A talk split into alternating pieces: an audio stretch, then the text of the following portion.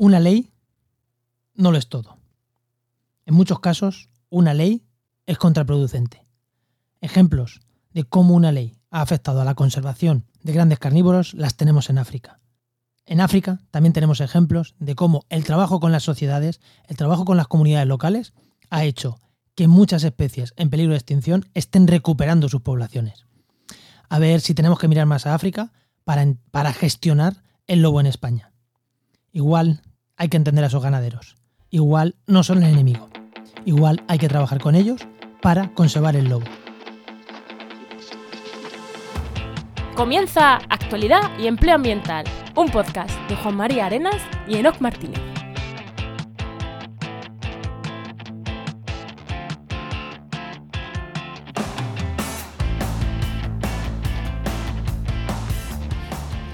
Buenas, soy Juan María Arenas. Y yo, Enoc Martínez. Y este programa cuenta con el patrocinio de GeoInnova, la Asociación de Profesionales del Territorio y del Medio Ambiente. Hoy, en el programa 89 del martes 2 de marzo, hablamos de lobos. Eh, joder, Enoc. ¿Cómo no vamos a hablar de lobos con toda la polémica que ha habido de lobos? Pero bueno, antes de entrar en el tema, ¿no? ¿Qué tal, qué tal tu semana? Pues bien, ahí ya está muy interesante esta semana porque ya estoy dejando yo el tema de las evaluaciones de impacto y de, bueno, estos temas de sensor de arbolado y estas cosas, porque no me da la vida, básicamente. Y eh, bueno, le estoy pasando los, ¿cómo es? La ópera de poder a, jóvenes padawans y esto de explicarle los truquillos que no te enseñan en, la carrera, ¿sabes? De cuando vas a hacer un, censo, cuando vas a hacer unos, unos, sondeos de suelo contaminados, estas cosas, estos trucos, pues está gracioso. Es que esto de dirigir una red de podcast no, no te deja tiempo para nada, ¿eh? para nada, para nada. Pues yo nada, pues como siempre, haciendo webs. Esta semana pasada hemos estado, eh, espero que esté lanzada, como sabéis que grabamos un poquito de antelación, pero con un investigador de aquí de la Universidad de Cádiz, pues haciéndole la página web no hace grupo de investigaciones entre grupo, su grupo de investigación barra personal y haciéndole ahí un poquito la página web. Nada, de estas sencillitas de, grupo de investigación, eh, las cuatro personas que investigan, los temas y, algo sencillito, por, por destacar un poquito, porque luego por lo demás, como siempre, pues con la de GeoInnova, que no sé si cuando este programa se emita, yo creo que sí, yo creo que ya va a estar va a estar en abierto, ya va a estar el nuevo cambio a la web de, a la corporativa de GeoInnova, que le hemos dado un pequeño cambio, no todo no, no enorme, pero sí en cuanto a formatos, en cuanto a cositas, sí. Y ahora después entraremos al contenido, pero poco a poco, que estas cosas del SEO y demás. Esto va poco a poco. Es que van poco a poco, es que no puede de golpe. Todo cambia, no, tiene que ser poquito a poquito. Y ahora creo que cuando este programa se emita, ya va a estar disponible la página nueva de, en geinova.org, o sea que quien quiera entrar que la vea. Y bueno, vamos ya con el invitado. Venga, eh, eh, venga eh, te iba a decir que preséntanos a quién tenemos hoy. pues hoy tenemos a Pablo Manzano, que es investigador postdoctoral de la Universidad de Helsinki, también investigador asociado del Centro Vasco de Cambio Climático, el BC3, del País Vasco, y es especializado en sostenibilidad de sistemas ganaderos y sobre todo en sistemas pastorales móviles. Muy buenas, Pablo, ¿qué tal? ¿Qué tal? ¿Cómo estáis? Muy buenas. Un detalle, ¿os habéis dado cuenta? Hemos dicho que vamos a hablar de lobo y no he dicho que es investigador de lobo, no, no, no. He dicho que investiga con sistemas pastorales. Así es, ¿no? Empezamos bien. Sí, sí, así es, así es. El lobo es un factor más en todos estos sistemas que yo estudio. Así que quien espere un alegato a favor del lobo y aplaudiendo que se haya protegido ahora en toda España, pues que, que, se vaya a otros podcasts, que este no va a ser el que va a escuchar eso. Aquí va a escuchar otros temas que yo creo que es súper interesante. Así que escúchanos y después si eso nos criticas en redes sociales. ¿No, Enoch? Me parece perfecto. Bueno, pues si no tienes nada más que, nada más que decir, nos vamos con el empleo, ¿no? Vamos allá.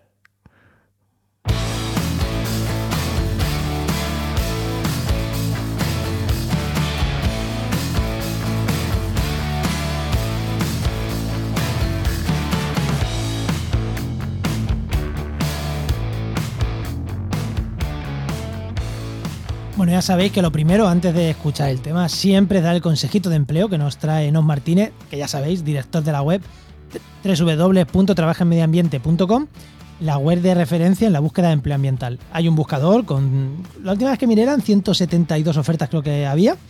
Y todas Sí, actualizadas. Normalmente los lunes suele cambiar bastante el número, pero sí, por ahí andará. Sobre 170, o sea, actualizadas todas y todas eh, que funcionan.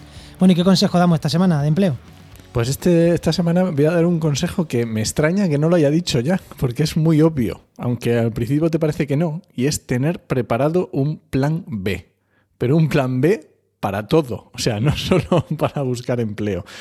Si se trata de una entrevista laboral a la que vas a asistir, que va, una- la típica entrevista personal que te hacen, o incluso por Zoom, que ahora se hacen entrevistas por Zoom, siempre ten preparado un plan B, porque a lo mejor te cambia el, lo que tú llevabas en la cabeza y de repente tienes que hacer otra cosa. El otro día me comentaba una, una compañera que le hicieron una entrevista de trabajo por vídeo sin tener el entrevistador delante. Le cogía, le ponía la cámara web, decía, tienes dos minutos para esto. Y empezaba el contador. Ping, ping, ping. Se acababa, cortaba. Siguiente. Te iba grabando. Eh, aquí hay que estar preparado para todo. Como también, ahora que decía esto cuando estaba hablando del tema del traspaso de poderes a los jóvenes padawans, íbamos a hacer un sondeo de contaminación. Resulta que ya habíamos preparado todo, presupuesto tal, todo lo que hay que llevar, todo no sé qué, y de repente cuando hablamos con el cliente nos dice que es que ya han empezado a hacer la cimentación, que el suelo ya está 8 metros más para abajo. Y dices tú, pero ¿qué quieres que te haga? Pues Pues, un en, plan este caso, en este caso, la- el plan B fue, se acabó, no hay estudio de suelos. Bueno, pues es un plan B. Pues siempre hay que tener un plan B para todo. Bueno, y ahora ya que antes de entrar con el tema del lobo, pregúntale, pregúntale a Pablo tu pregunta. Mi pregunta que me encanta. Bueno, Pablo, cuéntanos, cuando eras un enano, cuando eras pequeño, ¿qué era lo que querías ser de mayor y cómo has terminado aquí donde estás? Pues yo de pequeño quería ser biólogo y además quería ser biólogo en gran parte por los documentales de Félix Rodríguez de la Fuente y del lobo. Así que, bueno, aunque, aunque no trabajé tanto con grandes carnívoros o con lobos, al final sí que tiene una influencia bastante fuerte. Luego que me gustase mucho el queso y por eso al final la, la pasión por los pastores y tal, eso ya es una cosa más accesoria, pero en realidad sí que tenía bastante claro que, que quería dedicarme a la biología. Lo que pasa es que luego pues vas dando muchos tumbos de cabeza y, y de cuerpo, ¿no? Entonces, eh, pues yo primero empecé, es- estudié biología con idea de hacer biología de campo, sobre todo de plantas, de ecología vegetal, que fue además un poco en lo que me, me especialicé. Pero luego surgió ese interés de unir eh, las interacciones de la vegetación con, con el pastoreo y además, por ejemplo, a mí siempre me ha gustado mucho la historia porque en, en casa, digamos, en mi familia siempre es una cosa que les ha gustado mucho a mis padres y también tengo una hermana que es eh, doctora en, en historia moderna. Y entonces la historia de la mesta era algo que también me resultaba muy fascinante. Así que fue al final un poco natural, aunque probé con otras cosas, porque probé también con, con loros en Sudamérica y con pulgones y más cosas, pero al final acabé definiendo una línea de investigación asociada al pastoreo porque era un poco este mundo el que me, el que me fascinaba. Pero empecé eh, enmarcado muy a la ecología teórica, a los modelos de dispersión de semillas, al estudio de la vegetación y cómo la vegetación cambia dependiendo de las presiones ganaderas que luego quién me iba a decir a mí, ¿no? Que cuando se me acabó el dinero de la, de la tesis, bueno, pues como ya había generado una serie de contactos, me ofrecieron empezar a trabajar en un proyecto de, de desarrollo en Bosnia-Herzegovina. Y ahí fue como me reinventé por primera vez, porque... Por primera vez, me gusta, me gusta. Claro, claro, porque luego han venido unas cuantas más, pero ahí pues eh, me fui básicamente a ver hasta qué punto era, era viable una reintroducción de buitre leonado en Bosnia-Herzegovina con, con, una ONG española que tenía un, proyecto de la ECIP, porque necesitaban básicamente los buitres eh, comen ganado, ganado muerto. Y entonces, como la guerra de Bosnia había reducido un 80% la cabaña ganadera de, de Bosnia-Herzegovina, que no sabían muy bien por qué, pues empezamos a mirar cómo revitalizar eso, estrategias de mercados, entonces ya me metí un poco en economía, ¿no? también sociología, si era bandanas jóvenes. Al final, además, es muy curioso, eso es algo que todavía debería publicar porque no lo he publicado, pero acabamos sacando que lo que había pasado era que los cinturones de minas entre el ejército serbio y el ejército bosniaco habían cortado los eh, corredores de transhumancia en la zona que trabajábamos y eso era lo que había bajado la capacidad de carga del ecosistema de herbívoros en un 80%. y eso era básicamente lo que había lo que había acabado con el, con el pastoreo móvil y lo que había acabado en gran parte con la comida que tenían disponible los buitres. Hostia, o sea, eh, espera, espera, espera un segundo, sé, que hablamos de empleo, pero es que te tengo que preguntar esto. O sea, que el problema de la. O sea, había buscado. Porque, claro, no podés llevarlo de las zonas altas a las bajas, o, bueno, la transhumancia que hicieran, claro, no podían llevarlo a los campamentos de verano o de invierno y no podían tener ganado.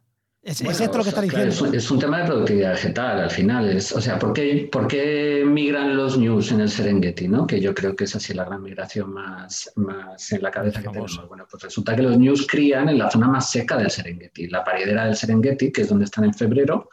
Eso es, eh, eso es muy seco, entonces ahí solo se puede estar cuando llueven. Pero qué curioso que cría justo ahí. Bueno, pues es que las zonas secas es donde normalmente el pasto tiene más calidad nutricional.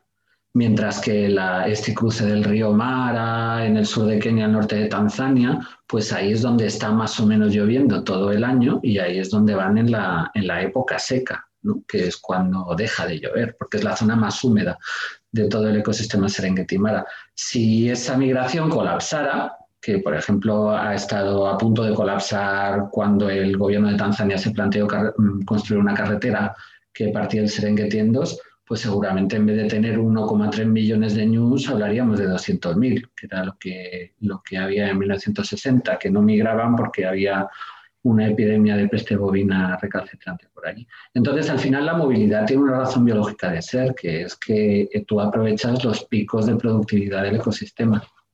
Y bueno, pues eh, como al final el pastoreo funciona de una forma muy parecida a los herbívoros salvajes, que es una de las centralidades de mi, de mi trabajo, ¿no? que la herbivoría silvestre y la herbivoría doméstica tampoco se diferencian tanto, pues entonces no es extraño que si metes un cinturón de minas que las impide migrar, pues pase lo mismo que si te cargas la migración de Serengeti, que te, te rebaja la cantidad de animales un 80%. Qué bueno. Y aquello fue muy bonito, ¿no? Porque, en fin, mm, te metes ahí en, en, ese sistema que no sabías realmente muy bien qué pasaba, pero te enfrentas a, a, una gente que culturalmente es muy diferente y a la vez son mediterráneos, entonces también estabas como en casa. El, el rollo ese que tienen de la, de la, convivencia totalmente destrozada en Bosnia, pero por otra parte los españoles al, al final nos aceptan todos los, los croatas porque son católicos como nosotros, los musulmanes porque se interpuso el ejército español para que les dejasen de matar a los croatas en, en Mostar, etcétera, etcétera, pues al final te tratan bien todos y es un, un sitio donde aprendes un montón, muy fascinante. Joder, qué pasada. Pero bueno, el caso es que... ¿Y cómo te vuelves, claro? No, no, luego me fui de allí porque la de con la crisis económica en 2009 la de se retiró. De, en tres meses dijo, nos vamos de los Balcanes y entonces cerraron todos los proyectos.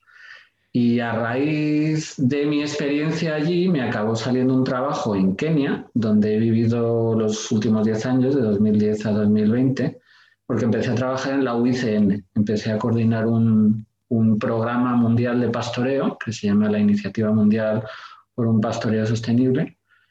Eh, y bueno, pues fue clave el haber tenido esa experiencia internacional en, en Bosnia, ¿no? Aparte que también había hecho alguna consultoría para ellos y me conocían.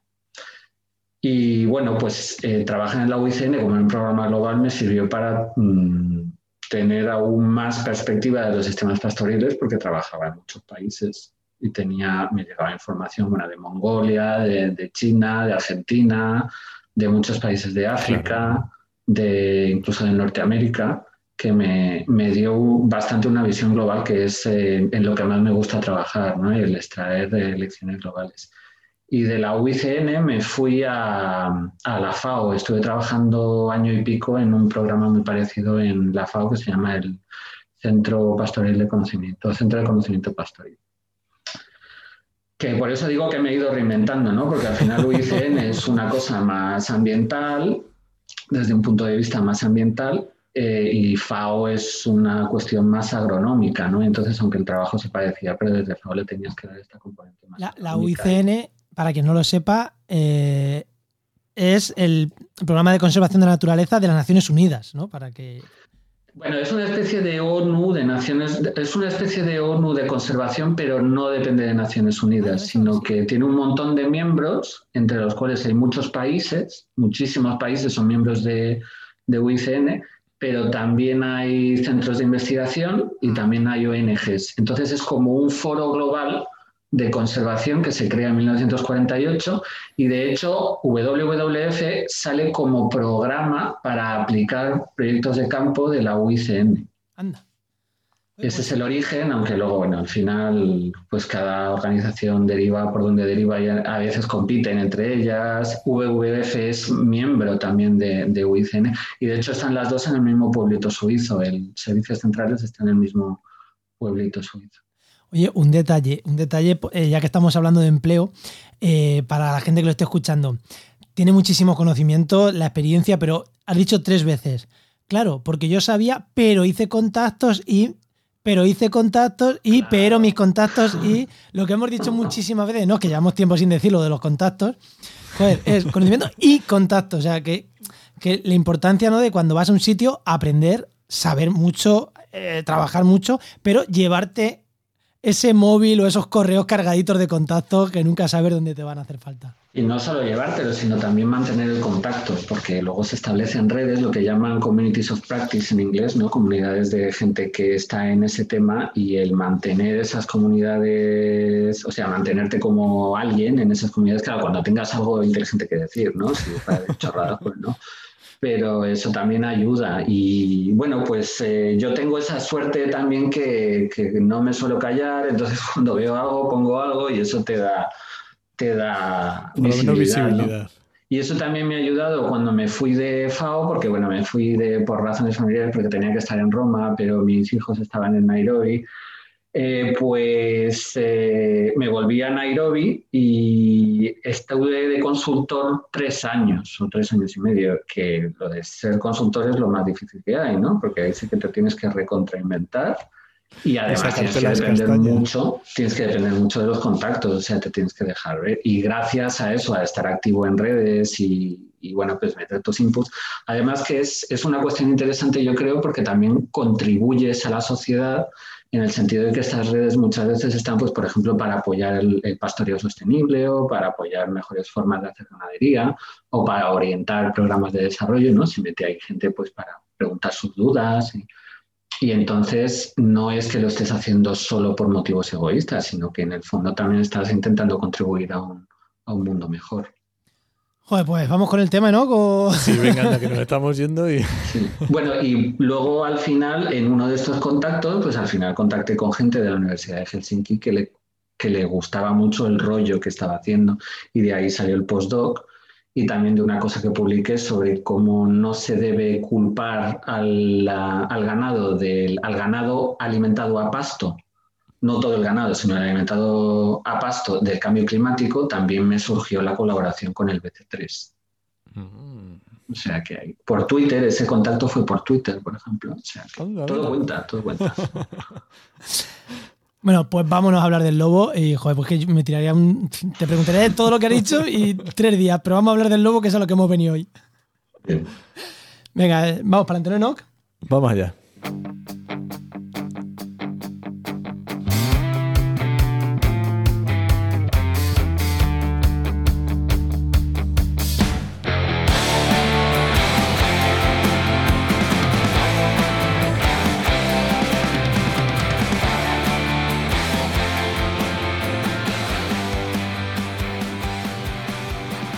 La nueva estrategia para la conservación y gestión del lobo en España propone generalizar su estatus como especie protegida. pero dicha propuesta corre el riesgo de generar nuevas tensiones en su coexistencia con los seres humanos, relacionadas frecuentemente con procesos insuficientemente participativos. Ya esto ya es una tradición de que leo siempre algo que habéis escrito en redes sociales o en algún sitio, y esto es un fragmento de un artículo que escribiste el día después, dos o tres días después de, que, bueno, de que se planteara esta estrategia para la conservación y la gestión del lobo en España. Lo escribiste en The Conversation, que es un medio que a quien no le conozco, a quien no lo conozca, que se suscriba, porque siempre hay cosas súper interesantes todos los días.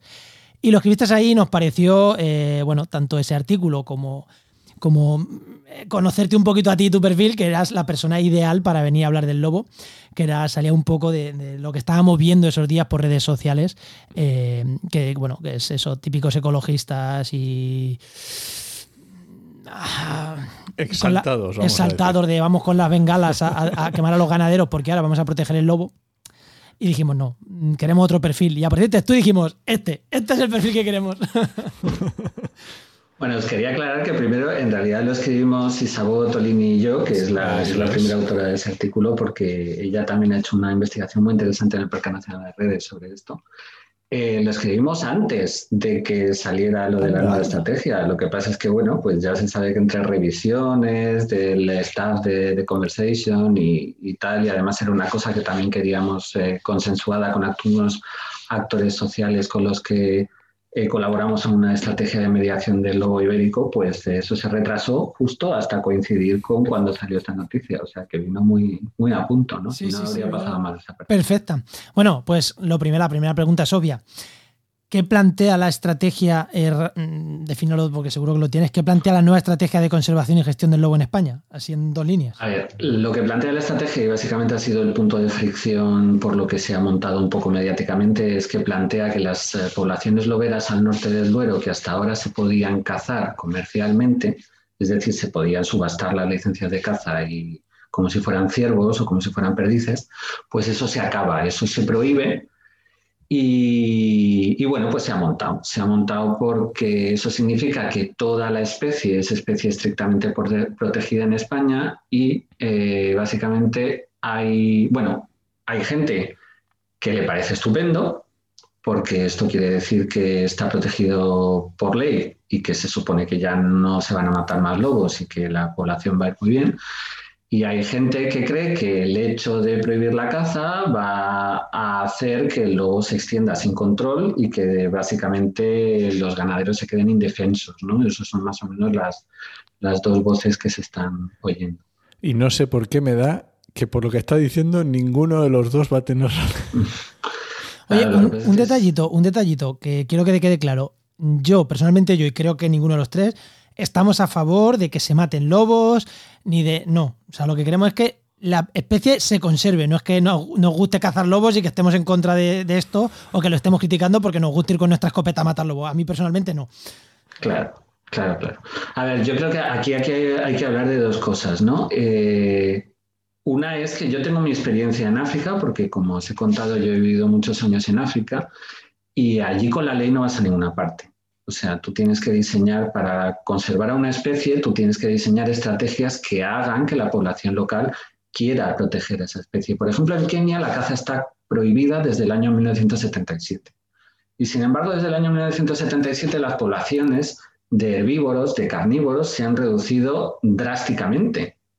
Que uno dice, pero bueno, si los protege la ley, pues incluso Kenia, que no es un país africano demasiado malo para lo del law enforcement que dicen, para la aplicación de la ley, se ha ido reduciendo, pues básicamente porque el acabar con los ingresos que daban los cotos de caza ha hecho que toda esa tierra se tenga que usar para algo, porque claro, la gente quiere, quiere usarla. O sea, la, tierra hay que ponerla en uso y más en, un país pobre, aunque yo creo que los países ricos también es muy difícil justificar el reservar. Eh, trozos muy amplios de tierra para no hacer nada con esa tierra.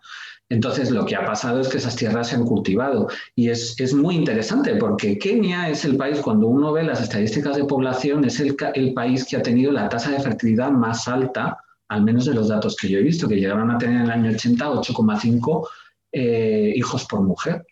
Y eso es una consecuencia de la expansión de la población agrícola en esas tierras que antes eran cotos de caza. Entonces, ¿qué nos está diciendo? Pues que la ley no solo vale, tú tienes que mm, propiciar un ecosistema socioeconómico para la conservación. Entonces, a mí eso me parece una lección fundamental que muchas veces no se ve desde un ecologismo más clásico, un ecologismo más eh, focalizado en la protección de las especies por su valor intrínseco y solo a través de la ley. Eh, tenemos, por ejemplo, el caso de Portugal, donde el lobo está muy protegido, estaba más protegido que en las zonas limítrofes de España y, sin embargo, la población iba mucho peor. Porque esa. Vamos, no estoy diciendo que en España haya paz social con el lobo, ni mucho menos, pero es que en Portugal era todavía peor. Entonces, bueno, pues hay envenenamientos, hay caza furtiva, hay, hay darle leña al lobo, que se suele decir, ¿no? Entonces, eso es lo que desvirtúa un poco la, posición de estos, de estos eh, eh, ecologistas más, más clásicos, digamos, ¿no? menos, menos ecosistémicos y más eh, fijados en la especie. Pero de todas formas, mmm, y yo tampoco es que defendamos que se cace el lobo, ni mucho menos, que es algo en lo que nos han acusado en las redes sociales sino que simplemente lo que defendemos es que estos procesos se tienen que hacer de forma participativa y muy mediada, que es además en lo que llevamos trabajando, bueno, pues un, par de años. Yo personalmente llevo trabajando un par de años en, la, en el Observatorio Campo Grande, que es precisamente una estrategia o una iniciativa de mediación en torno al lobo ibérico, donde nos juntamos diferentes actores de, de diferentes sectores para llegar a eso, a un proceso mediado y constructivo, ¿no? Eh, entonces, si bien yo puedo entender algunas de las cosas que se han hecho de, parte del Ministerio, creo que el gran error ha sido el no hacerlo en un proceso participativo e informado, porque luego te pueden pasar estas cosas. Eh, por ejemplo, decíamos en qué se equivoca el otro bando. Bueno, pues eh, el prohibir la caza implica que por, bueno, por cierta jurisprudencia que hay, que hay en España, que mm, el Estado, las administraciones, sean las comunidades autónomas, sea el gobierno, se tienen que hacer cargo de los daños del lobo, porque no se puede cazar. En el momento en el que es especie cinegética, eso cambia. Entonces, eh, las indemnizaciones son mucho más altas eh, y el dinero, sobre todo destinado a la prevención, que a mí me parece fundamental, ya lo habéis comentado en otros programas de este espacio, pero que es lo fundamental, ¿no? O sea, también por la carga emocional que tiene para el ganadero el perder a sus animales y tal, es mucho más efectivo trabajar en la prevención. Eh, pues el que sea una especie protegida tiene eh, mucho más partida presupuestaria obligatoriamente dedicada a eso que si no lo es.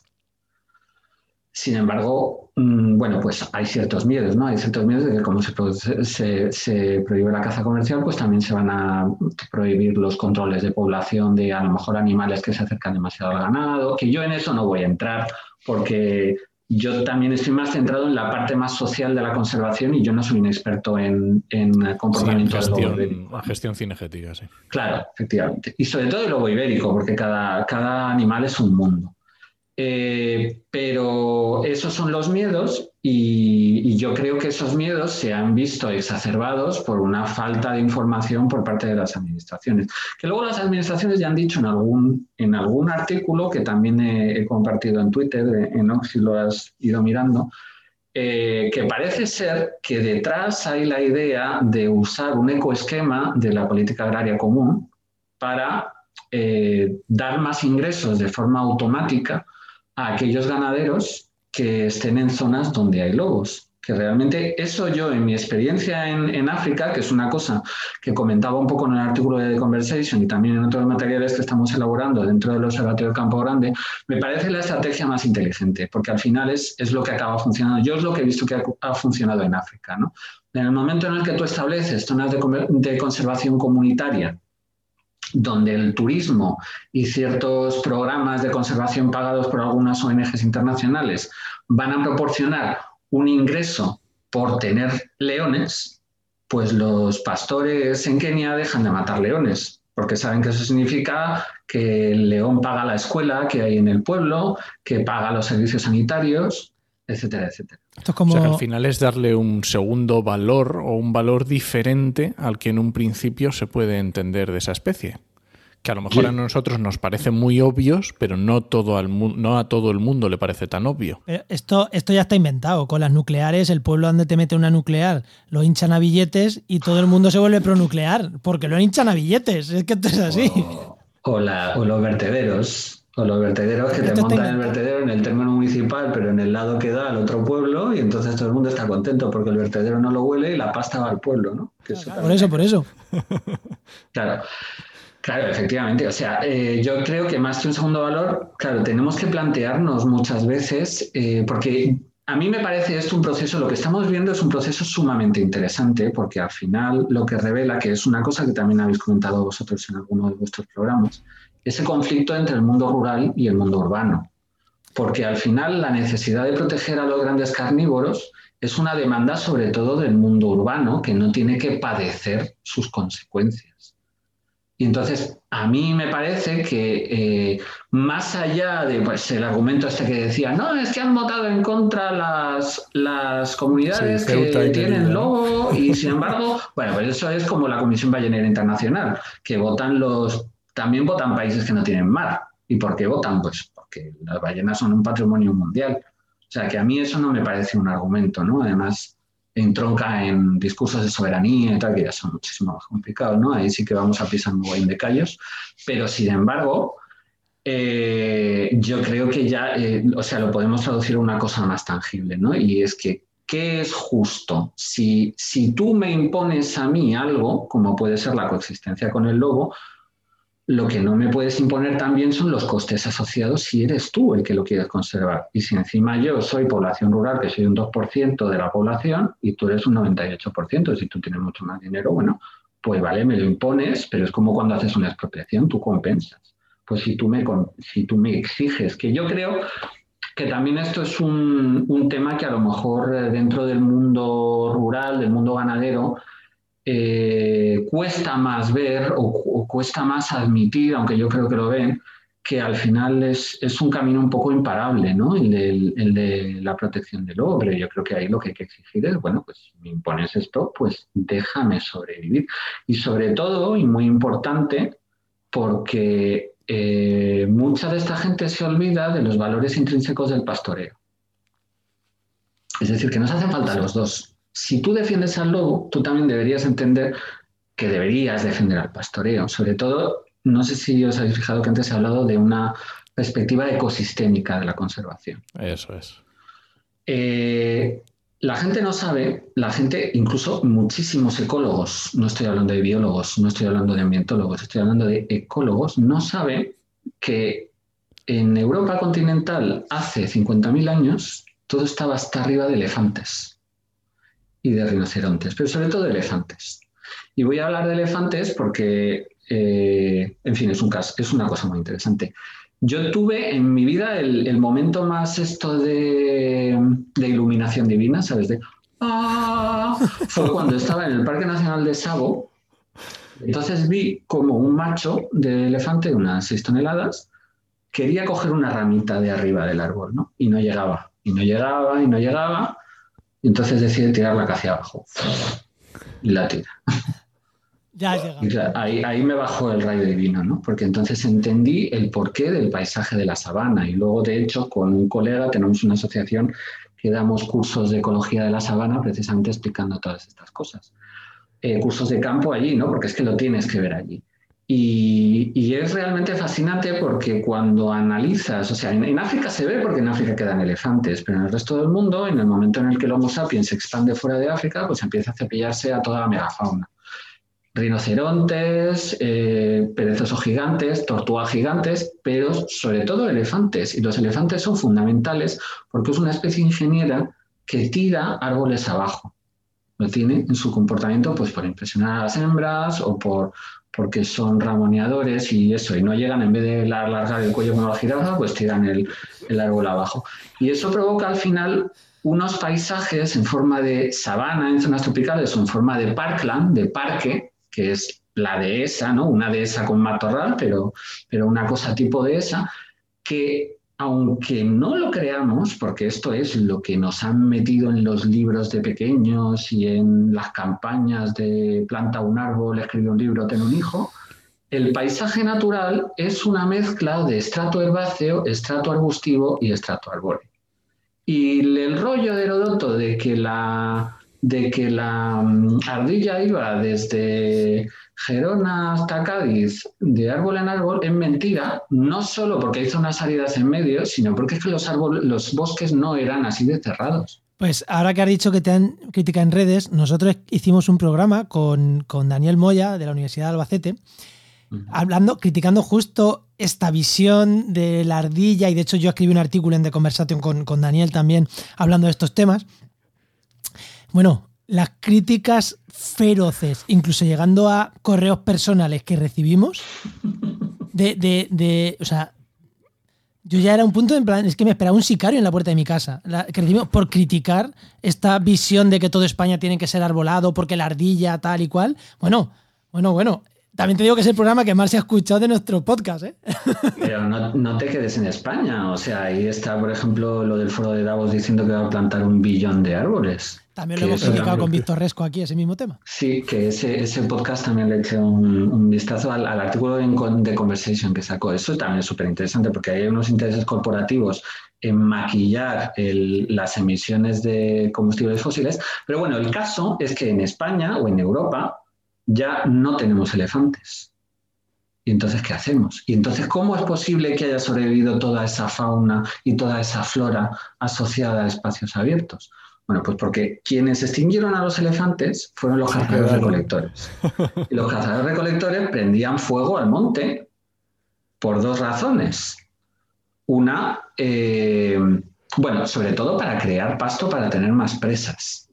Y otra para cazar, ¿no? Porque muchas veces cazaban con fuego. Pero cuando uno analiza el comportamiento de... Aquí es donde yo también me he reinventado un poco como antropólogo con, con estas sociedades de cazadores recolectores y de, y de pastores cuando ves lo que hacen, por ejemplo, en Sudamérica, en el Chaco, que el Chaco era una, también era un parque, era una sabana, hasta que, bueno, hasta que la conquista del Chaco a principios del siglo XX acabó con todos los indígenas y entonces se materializó brutalmente y ahora el impenetrable Chaco parece un bosque, pero en realidad hace 100 años era una sabana. Bueno, pues resulta que ahí prendían fuego al bosque para tener más ciervos. O sea, que de alguna forma pastoreaban los ciervos porque como los gonfotélidos, que eran los elefantes que tenían Sudamérica, se extinguieron hace 14.000 años, pues o prendes fuego al monte o no tienes presas porque no hay hierba, ¿no? ¿Y qué pasa cuando se acaban los cazadores recolectores, que es en el neolítico? Pues que bien, los ganaderos. ¿Y qué hacen los ganaderos para tener más pasto? Pues prenderle fuego al monte. Entonces, al final, esos paisajes culturales que se supone que son, mucha gente los considera no naturales, pues los, los ecólogos de vegetación, que es mi formación original de ecólogo de vegetación, tú vas a un congreso de vegetación de la, de la International Society for Vegetation Science, todo el mundo tiene claro que los paisajes abiertos son dominantes en el cuaternario. Entonces necesitamos algo que los mantenga. Y como meter elefantes es complicado, porque, porque si el lobo da conflicto, nos cuenta los elefantes, ¿no? O sea, que, que, matan a un paisano ahí en el maizal y tal, bueno, en fin, una cosa muy macarra, pues casi que de momento es mejor mantener estas actividades tradicionales que además eh, nos dan leche y nos dan carne y nos dan fibra que no contaminan los mares porque no son las prendas sintéticas estas que lo dejan todo hasta arriba de microplásticos a la vez que eh, mantienen la calidad ambiental de nuestro paisaje. Entonces, pues ahí es, es, una cuestión muy interesante, porque por una parte vemos la ruralidad y la urbanidad enfrentadas, pero por otra parte yo creo que también mmm, vemos un cambio de alianzas, tanto dentro del sector de la ganadería como dentro del sector de del conservacionismo, que me parece muy interesante. Porque el sector más animalista al final está cada vez más de que no se mate un lobo, que no haya pastoreo, que no haya ganadería, eh, que se deje aquello, si se tiene que prender fuego, que se prenda, si metemos elefantes, que se metan, porque total yo no voy al monte, ¿no? O, o bueno, no sé, habría que ver qué pasaría si, si eso se hiciera de verdad. Eh, pero al final están aliados con eh, incluso los tipos de ganadería más industrial, ¿no? que, bueno, eso es contradictorio porque luego no quieren la ganadería industrial, pero en el fondo ambos, desde ambos lados, hacen un poco la pinza y atacan por una parte a los ganaderos extensivos, que antes odiaban a los conservacionistas, pero que poco a poco tienen que tejer alianzas obligadamente, porque es el futuro, con el conservacionismo más ecosistémico. Porque es que además el hacer ganadería extensiva es caro, tiene mucha calidad, tiene calidad de producto, tiene calidad paisajística, tiene calidad mmm, cultural, pero es caro. Entonces eso solo lo puedes pagar si generas los ingresos. Y por ejemplo, mmm, está muy, a mí me gustaría eh, consumir productos de ganadería extensiva que conviva con el logo, con Ay, una me etiqueta. encantaría, ¿no? yo, yo pagaría por ello. Claro, Sí. Pero eso tiene costes de producción más altos. Obviamente le tienes que echar de comer a los perros, tienes que contratar un pastor para que se quede a dormir con ella muchas veces. en fin, un montón de movidas, un montón de movidas. Joder, menudo, o sea, yo casi ya vamos cerrando el programa y, no hemos hecho preguntas. No, pero es verdad que has tratado muchísimos de los temas que teníamos ahí, eh, que teníamos apuntados para ir sacando. Vamos, que, queda claro que es eh, ganaderos sí o sí, hay que convivir con ellos y, nuestra postura es la que está defendiendo. Aquí metemos opinión abiertamente y es la que tú estás defendiendo. Y la que Blanca Berzosa, cuando ha venido a hablarnos también del lobo de WWF, lo mismo, defiende la misma postura que, tú y es la que nosotros defendemos. Y por eso te hemos traído aquí. A, ¡Qué leche! ¿Para qué no a mí también me parece muy interesante ver lo que está pasando en otros países y por eso a mí mi experiencia mm, por ahí, pero sobre todo la africana, me parece súper interesante porque allí tienes ese modelo, o sea, resulta que tienes, tú tienes a veces ranchos de, vida salvaje, ¿no? Que generan una serie de ingresos económicos y no sé qué, pero también tienes ranchos que se dedican al, pastoreo. Y resulta que allí es una cosa que además yo tengo ganas de investigar más y espero poder investigar pronto más. Eh, está surgiendo un modelo muy interesante que es mixto que tú gestionas el paisaje con el, con el ganado. Y, por ejemplo, pues para ciertos animales, como por ejemplo las, las gacelas de Thompson, tú puedes elegir entre quemar el pasto, porque comen hierba muy corta, que luego van los guepardos y no sé qué, o pastarlo de una determinada forma. Pero lo bueno que tienes cuando lo pastas es que en vez de irse los dólares en el aire, cuando se quema, pues producen leche, producen carne y además el turismo es una industria que tiene muchos picos y muchos valles, entonces económicamente es, difícil de gestionar. Pero si tú tienes una base que te puede dar la ganadería para cubrir gastos y aprovechar esos picos, entonces te vuelves económicamente mucho más eficiente. Qué bueno eso. Y entonces, pues esas iniciativas están teniendo éxito y de hecho eh, la zona de Kenia, que mm, la única que está ganando vida salvaje en los últimos 10-15 años, es la zona central, la zona de la Equipia, que es donde se han ido eh, estableciendo ese tipo de, de iniciativas, ¿no?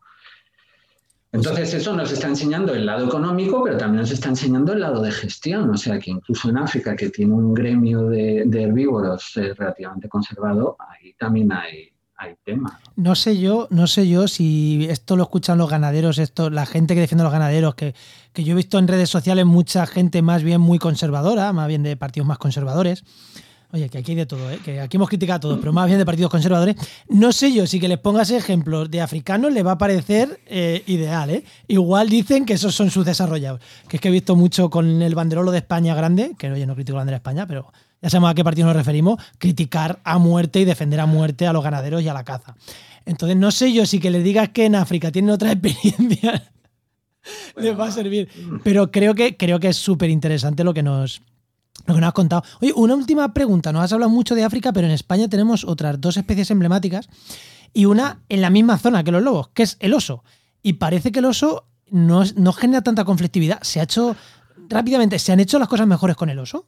Sí, bueno, el oso también lo comentábamos brevemente en el artículo de Conversation. El oso es muy interesante porque se han hecho las cosas de forma muy diferente en la zona cantábrica que en el Pirineo.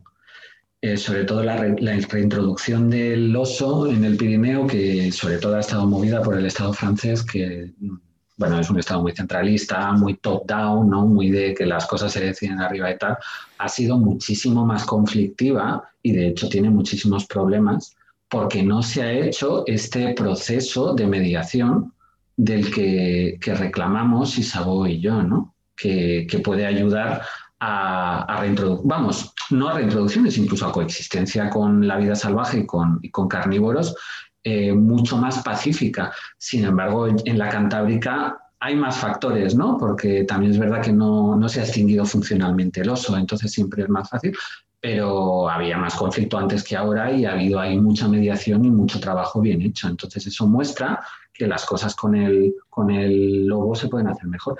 Yo creo que además en la pequeña Cantábrica con el lobo podría ser la Sierra de la Culebra, que es donde ha habido tantísimos lobos siempre, donde no se han perdido eh, prácticas y donde también hay mucho turismo lobero, ¿no? Entonces, cuando tú hablas con ganaderos de la Sierra de la Culebra, eh, pues muchas veces, eh, fin, al final son más o menos de mi opinión. Es que no voy a decir ni siquiera parecidos, sino que, que al final la lógica les lleva y además a que los problemas de la ganadería en realidad, o sea, Esto también es un poco una reacción de rabia por ser siempre los ninguneados, pero todos sabemos que los problemas de la ganadería extensiva eh, son otros, ¿no? O sea, son falta de relevo generacional, falta de servicios, falta de internet, eh, falta de importar un carajo, porque es que no importa un carajo, si es que esa es la sensación que, tienen. Entonces ahora les imponen esto y es como, ¿qué más? Que poner en valor es súper importante. De hecho, aquí, por ejemplo, en la provincia de Cádiz, yo que vivo en Cádiz, eh, había una raza de cabra, también son de pastores, la cabra payoya, que estaba extinta hasta que un ganadero con una raza de cabra extensiva hizo un queso que ganó un premio y ahora mm, muchísimos ganaderos se han venido arriba porque su, su queso se ha duplicado el precio. Fíjate, eh, la, tontería, ¿no? De apoyar a lo mejor a las comunidades locales y a, los que lo apoyaran en su momento a... Pues claro, eh, los ganaderos aquí ahora viven mejor que vivían hace 10 años. Porque el queso... Pero el valor añadido es fundamental y fíjate, también por Claro, pero el valor añadido, claro. Yo cuando como queso payoyo, de aquí, yo sé que estoy apoyando muchas veces a los, a los eh, ganaderos de la provincia de Cádiz. Lo sé. Y, muchas veces lo compro no por el sabor, que a lo mejor no tengo ese, este tan fino para detectar la cabra manchega de la cabra payoya. No. Sino porque estoy apoyando a, ganaderos de aquí de la provincia, que es donde yo vivo. Oye, a los manchegos también, porque soy de allí, pero. Pero no sé si a. Bueno, a mí el queso manchego me encanta, ¿eh? Eh, pero no sé si has oído también, eh, cerca de Cádiz, en la Sierra de las Nieves, en Málaga, hay una raza de ibérico, que es el ibérico rubio, que es, eh, es aún más montaraz que el ibérico normal, ¿no? Y que se mete ahí por entre las jaras y entre los arbustos, vamos, es súper duro. Pero es una raza que da muy poco, que rinde muy poco. Entonces estaba prácticamente extinguido. Y lo han reflotado hace poco porque están vendiendo los jamones a, chinos ricos en Shanghái a 500 euros el kilo. Y entonces, eh, pero es, es un bicho que es estupendo porque es funcionalmente es un jabalí. Entonces, eh, claro, pero ¿por qué sobrevive? Porque eh, se paga, porque se paga esa calidad.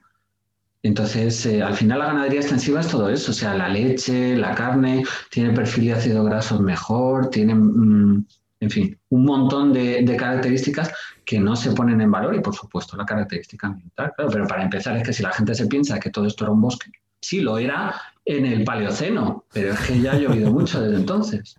ya ha llovido, sí. Yo es que estaba, estaba a punto de sacar el tema, eh, abrir el melón de los procesos participativos, pero es que ya se nos va a quedar esto un poco más largo. Eso que yo creo que podemos invitar a Pablo que se venga otro día y hablamos del tema de procesos participativos más en nos metemos en el tema. Vale, encantado. Pues nada, pues entonces, ¿no, ¿no abres el melón? No abro el melón. Venga, pues Pablo, muchísimas, muchísimas, muchísimas gracias por, por este ratito de conversación que, joder, a mí se me ha pasado. Se me suelen pasar rápido todos los programas, pero este especialmente se me ha pasado que, mirando aquí el reloj, digo, 47 minutos llevamos ya, no, no me lo creo. Me, ha encantado, de verdad. Pero antes de, antes, antes de pedirnos, que se me olvidaba, momento spam, donde podemos encontrarte, yo qué sé, tu LinkedIn, Twitter, lo que nos quieras recomendar. Bueno, mi, al final de cara al público eh, lo que más uso es el Twitter, que es Pablo Pastos, no por casualidad. Y, momento spam, bueno, pues yo recomiendo estos, estos cursos de ecología de la sabana que hacemos, que se aprende mucho, sobre todo, eh, claro, lo que pasa es que es un viaje a África, entonces, pero vamos, sale más barato que un safari y encima aprenden mucho más. ¿Y dónde la eh, gente lo puede encontrar? En biomas, bio-más.org, es la página de la asociación. Pues lo dejaremos anotado en las notas del programa. Pues nada, muchísimas, muchísimas gracias ahora sí. Y nos escuchamos, te emplazamos a otra que nos han quedado muchos temas pendientes que tratar. Sí, ha estado súper interesante. Muchas gracias, Pablo. Muchas gracias a vosotros. Hasta luego. Hasta luego.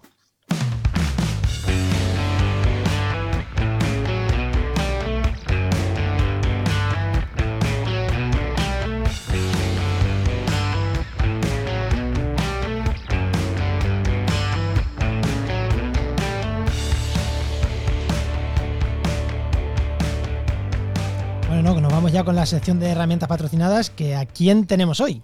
Pues hoy ha venido de nuevo Marisa Pérez, que ya sabéis que es ingeniera de montes y docente, por supuesto, en GeoInnova, que es nuestro mejor patrocinador. Sin duda. Muy buenas, Marisa. Buenas, Marisa. Hola, hola, ¿qué tal? ¿Cómo estáis? Bueno, y hoy nos traes de nuevo otra mm, herramientas de estas que no necesitas conexión a internet para que funcione, ¿no? sí, de esas de créalas tú mismo, algo así. en la sección anterior pues vimos el, el, clinómetro y entonces hoy, hoy os traigo una novedad, eh, otra herramienta que yo creo que también puede ser bastante conocida y que en este caso pues nos va a ayudar a medir la, los diámetros de los árboles. Muy bien. pues dinos a ver qué es. Pues se llama la vara Billmore. A lo mejor aquí en España no ha sido una herramienta muy, muy, muy utilizada o muy conocida, eh, a lo mejor ha sido más, más empleada en Estados Unidos, en Canadá, aunque también aquí eh, ha llegado y, bueno, digamos que ha sido como un homólogo de las forcípulas o de las cintas métricas. Eh, tiene menor precisión que, estas, que estos hermanos, digamos, que sus, que sus homólogos, pero por contra podemos ver que es una herramienta que puede ser algo más versátil que, que las anteriores. Y el funcionamiento es igual, es muy sencillo. Al final tenemos una, una vara de aproximadamente un metro, metro y medio más o menos, y que está graduada, tiene diferentes medidas y funciona eh, para una medida entre el observador y la vara determinada. Estas varas vienen por lo general pirografiadas, entonces pues nos va a decir, pues esta es de 50, de 55, de 60, eh, bueno, pues tendremos que ver cuál es la que compramos y esa es la distancia a la que nos tenemos que colocar con respecto del propio instrumento para realizar nuestra, nuestra medición. Qué bueno, qué bueno y bueno, y realmente utilizarla es muy sencillo. ¿eh? ¿eh? nos colocamos muy cerca del árbol y vamos a extender el brazo y entre el brazo y el tronco colocaremos eh, horizontalmente esta, este instrumento, esta, esta vara. Es muy importante cuando vayamos a hacer ahora la medición no mover la cabeza, simplemente se trata de un juego de movimiento de ojos, ¿vale? Por, para no para afinar lo más posible la medida, para no desvirtuar, digamos, eh, la medida con respecto al origen. Eh, pues nada, simplemente estiramos el brazo, nos colocamos a la distancia eh, a la que funciona nuestra vara y vamos a lanzar una visual entre nuestros ojos y la parte izquierda, digamos, que veamos del tronco, una tangente hacia el tronco, digamos, y enrasamos nuestra, nuestra vara dentro de esa, de esa visual eh, que acabamos de lanzar. Ahora, sin mover la cabeza, giramos los ojos, miramos hacia el otro lado y lanzamos otra tangente, en este caso a la parte derecha del tronco. Esa tangente va a cruzar con nuestra vara, nos va a dar un numerito y en este caso, pues el numerito se corresponde con el diámetro del árbol que estamos midiendo. Qué bueno, esto no, lo había utilizado yo nunca. Sí, esta herramienta. Sí, yo siempre he utilizado eh, cinta, de, cinta de medir para rodearse el árbol y coges el perímetro, así es como lo había hecho yo siempre. Eso es, es más, aquí yo creo que se ha utilizado más, pues tanto las forcípulas eh, como las cintas, las cintas métricas. Esta ha sido una, una, herramienta a lo mejor menos utilizada. Yo la he visto en, forestales eh, ya de, avanzada edad, eh, que lo utilizaban, lo utilizaban incluso como bastón para, ah. pues eso, cuando van al, al campo se apoyaban sobre, sobre ella y al final pues eso no deja de ser una vara que tú mismo creas y que incluso puedes adaptarla a tus medidas corporales, con lo cual es, es una pues es más versátil a lo mejor ¿no? que, las anteriores. Sí que es verdad que es un poquito menos precisa, pero bueno, por contra gana en, versatilidad. Muy guay, no la conocía, muy chula. ¿Y, ¿Y para hacer la casera, qué es lo que hay que hacer? Pues mira, para hacer la casera cogemos eh, un, pues un trozo de madera aproximadamente entre metro, metro veinte hasta metro cincuenta. Puede ser madera, puede ser, pues se me ocurre, una lama de una persiana que tengamos, eh, un embellecedor de un marco de una puerta, lo que sea, reciclamos lo que tengamos por casa y al final es un buscar un soporte sobre el que poder escribir o graduar eh, eh, las medidas que, tenemos que calcular para calcular para, hacer nuestra propia eh, vara Bilmore, ¿no? Entonces, lo primero que hacemos es que nos vamos a medir el brazo desde el hombro hasta las yemas de los dedos. Por ejemplo, 60 centímetros. Bueno, pues esta va a ser nuestra medición a la que vamos a crear nuestra vara Bilmore, es decir, va a funcionar a esos 60 centímetros. Y ahora lo que tenemos que hacer es graduarlo. Tenemos tres incógnitas al final, que serían la longitud de nuestro brazo, la distancia sobre la regla, digamos, sobre, el, sobre la vara y el propio diámetro. Entonces, con estas tres incógnitas, de las cuales ya se convertirían en dos, porque ya hemos medido, ya sabemos cuánto mide nuestro, nuestro brazo, eh, por geometría, pues vamos a establecer relaciones entre la distancia sobre la regla y la distancia, eh, vamos, el propio, el propio diámetro del, del, árbol. Concretamente la fórmula, que bueno, yo no sé si os la podrán dejar más adelante en, en notas del programa, en el podcast, en, en, las notas, es que la distancia que tengamos sobre la regla es igual al diámetro que, que, tenga el propio árbol por la raíz cuadrada de lo que mide nuestro brazo, partido de lo que mide nuestro brazo más el diámetro del, del árbol que tenemos un brazo eh, de 58, 56, 60, 62 centímetros, pues mejor que mejor, porque ponemos en Google tablas de Billmore y entonces aparece directamente cada cuánto tenemos que hacer una rayita en nuestra, en nuestra vara y pues es un diámetro de 5 centímetros de árbol, pues eh, desde la parte izquierda de nuestra vara hasta a 4,8 centímetros tenemos que hacer una rayita que ponga de diámetro 5 a 6, el, diámetro 6 pues sería 5,7 y así sucesivamente. Así que bueno, pues es un poquito más versátil porque podemos hacer distintas escalas para distintos observadores y, y luego pues eso, pues que al final también es otra herramienta que podemos llevar al campo. Pues qué guay. Y me ha gustado eso, lo de pon en Google que te sale ya graduado. y no tienes que andar haciendo cálculos, que es un rollo. pues muy bien. Pues muchísimas, muchísimas gracias. Y nada, te esperamos el siguiente día, que seguro que nos traes alguna otra herramienta de este tipo. Vamos a intentarlo. Un abrazo, cuidaos. Pues recuerda que esta sección te llega gracias a nuestro patrocinador, a GeoInnova la Asociación de Profesionales del Territorio y del Medio Ambiente. Y que puedes encontrar en www.geoinnova.org.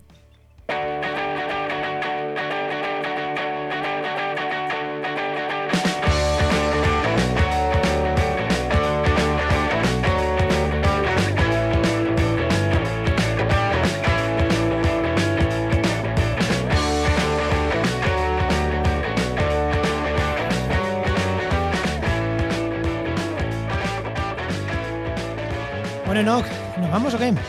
Venga, vámonos. Bueno, ¿vamos con las recomendaciones directamente o me quieres contar algo antes? Nah, vamos con las recomendaciones que nos hemos liado un montón. Venga, pues vámonos. ¿Qué me recomiendas? Pues mira, yo te voy a recomendar un podcast que estoy escuchando fundamentalmente para aprender inglés, pero creo que es interesante, está guay. Se llama Shortwave y es de NPR y es diario, 10 minutitos, noticias de ciencia así cortitas, eh, explicadas bastante holgoriosamente. y está entretenido. ¿Y tú qué me recomiendas? Mira, voy a recomendar un podcast de, la red de podcastidades que se llama Adéntrate al Indómito. oh, no, yeah. no me acuerdo mal. Creo que era así exactamente. ¿eh? Sí, sí, sí, sí. De Sara Pinto, que en redes sociales es brutal.org.es. Y la verdad que es un podcast muy chulo porque entra a mirar eh, entrevista a gente que está investigando, pero eh, a la parte personal, o sea, cómo ese investigador está, está investigando en la selva o cómo se mete a una gruta a estudiar murciélagos, pero llegando a la parte personal de las personas, no a tanto a, a, la parte tan técnica, sino más a la parte de la persona que investiga, conocer a la persona que investiga. Y creo que está, está muy curioso, muy bien. Oye, y Pablo, Pablo Manzano tiene un podcast ahí con Sara Pinto que nos cuente, que nos contara ahí en. Bueno, uno o un par de ellos, que sí en África, que Pablo, si Pablo Manzano tiene un podcast, pero no un programa, sino un podcast para él. Vamos a hacerle uno a él y decirle el programa de Pablo Manzano y le dejamos que hable. Ahí. Qué, qué, qué bueno es. Bueno, no, venga, que nos vamos. Bueno, pues nada, este podcast pertenece a la red de podcast Podcastidae, que es la red de podcast de ciencia, medio ambiente y naturaleza. Y muchísimas gracias por compartir el programa, por vuestros comentarios, por, por todas las valoraciones que nos dejáis en los diferentes reproductores, que muchísimas gracias por el feedback, que cada vez es más y se agradece un montonazo, ¿no? Que el feedback. ¿eh? Un montonazo. Y nada, te esperamos en el siguiente programa de actualidad y empleo ambiental. Nos escuchamos. Adiós.